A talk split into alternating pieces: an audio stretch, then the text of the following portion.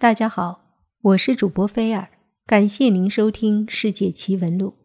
今天要跟大家聊一聊阿兹特克文明的献祭文化。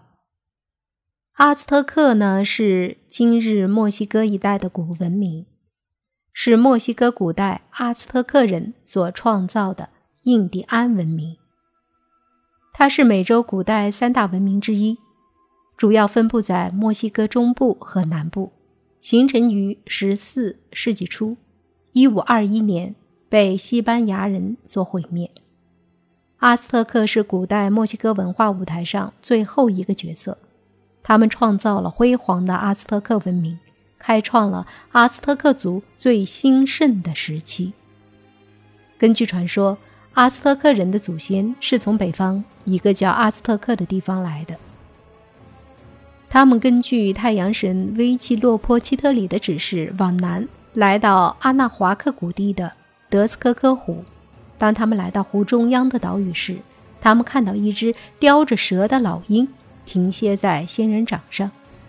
这个现象告诉他们应该在这里建造城市。一三二五年，阿斯特克人在这个地方建立了特诺奇提特兰，一座巨大的人工岛，当代墨西哥城的。中心，阿斯特克的献祭呢，都是用活人来献祭的。活人献祭是将活人开膛，取出仍在跳动的心脏，献给神明的献祭方式。这常见于中美洲的原始文明的庆典或祭祀活动中，其中以铁诺奇蒂特兰的墨西加人最为闻名。阿斯特克皇帝蒙特苏玛一世甚至首创荣冠战争。从特拉斯卡拉、胡埃霍辛格、裘路拉等地大量取得献祭中使用的牺牲者，墨西加人有时更挑起与邻邦的纷争，急以取得献祭的牺牲者。此举造成邻邦极大的反感，以致后来西班牙征服者得以迅速地和墨西哥地区的各城邦结盟，共同对抗阿斯特克人，造成了阿斯特克帝国的崩解。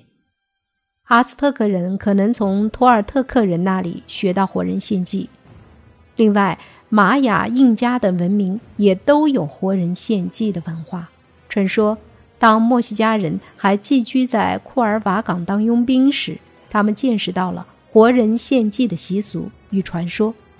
之后，他们还向库尔瓦港的君王要求联姻，但事后公主却被献祭。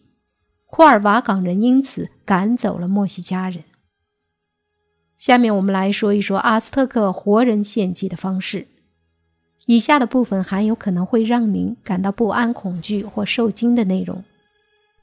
收听之前，请您注意：献祭通常在各月的祭典中举行，而献给不同神明的牺牲者有其不同的方式。祭祀以外的人并不会参与杀人，但旁观者不仅会目睹全程，有些甚至本身就是牺牲者的提供者。有些的献祭场合中，牺牲者会饮用迷幻药，极以达到节日效果或者壮胆。献祭的准备过程其实相当繁复，而非一般人想象的杀人大会。很多庆典的祭品要经过长时间的训练。以期在庆典中能扮演良好的角色，达到祭典的目的。有些祭品在献祭之前要进行多次的彩排，有些祭品的养成时间甚至长达一年。当日献祭时，献祭者步上大神殿顶，躺在祭坛上，四肢被其他祭祀压住，他的胸膛被另一名祭祀抛开，掏出跳动的心。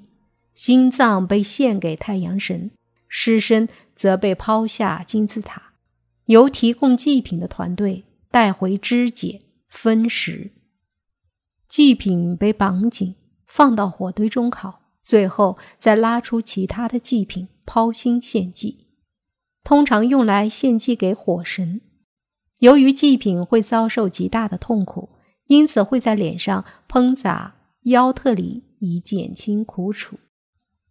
祭品与一块大石台系在一起，装备不具伤害力的武器，于四名墨西加战士战至力竭后，才抛心献神，祭品扮演神明，进行一连串的庆祝活动，最后才被销售。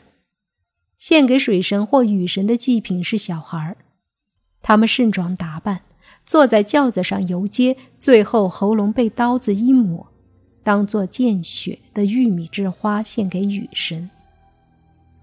为减轻痛苦，或让祭品在庆典上疯狂的表演，祭司们也会使用一些迷幻药或镇定剂。已知的只有下列两种：黑曜岩刀水。可能是加入其他草药的龙舌兰酒，腰特里，可能是粉末状的万寿菊，有轻微的镇定作用。佛罗伦斯手抄本中的迷幻药成分，它的主要来源有牵牛花、鸟羽玉、曼陀罗、裸盖菇等。阿兹特克人为什么要用活人做祭祀呢？在人类特定的发展阶段，用活人祭祀是普遍的现象。保持原始神灵崇拜的种群大都使用人祭，而在生产力和科技低下的时代，祭祀牺牲是保证一切社会活动顺利进行的重要仪式。于是，人选择了所能奉献的最好的东西——人。除了阿兹特克。人祭在很多地区都普遍存在，远到中国古代的商朝，近到本世纪七十年代，广西壮族的偏远地区还会杀死路过的大胡子，来保证农作物的收成。这是解放后还延续着的事情，离我们并不遥远。过去文明的标志之一，可能就是祭祀，他们已经拥有对抽象事物或关联的认知。文明初期，异族与兽没有什么区别，本族死人活人没有区别，人兽与自然鬼神没有区别。将多余的战利品供奉给自然是不得不进行的行为，否则这些人和兽无法饲养，无法储存，放置时间过久，再食用可能引起一系列的疾病，这会被理解为对神的不敬。这些战利品必须快速处理掉，奉献给神，分享一部分后禁止再次食用。这种文化的形成有它的必然性。至于补充蛋白质，被猎杀的种族必然有着长期的充足的蛋白质资源以支撑其数量的稳定。在此条件下，食人获得蛋白质并不经济也不必要。根本原因在于。祭祀文化，祭祀的神不是假设，不是理论，不是信仰，不是文化，而是实际存在。某种错误的因果关系一旦确立，就会固化到文化中，被各种迹象反复的错误的印证。比如，存储俘虏已被食用，到尸体腐烂，那就是神愤怒了。吃愤怒的尸体会病死。他们认为这是神的惩罚。要祭祀神，那就要用俘虏来祭祀。神高兴了，喜悦了，当然这是推论。然后尸体全权交由神处理，不再食用，神就会祝福你，疾病减少。再到祭祀更多的俘虏。幸运的文明可能较早从这个怪圈中突破出来，并最终有机会观察它。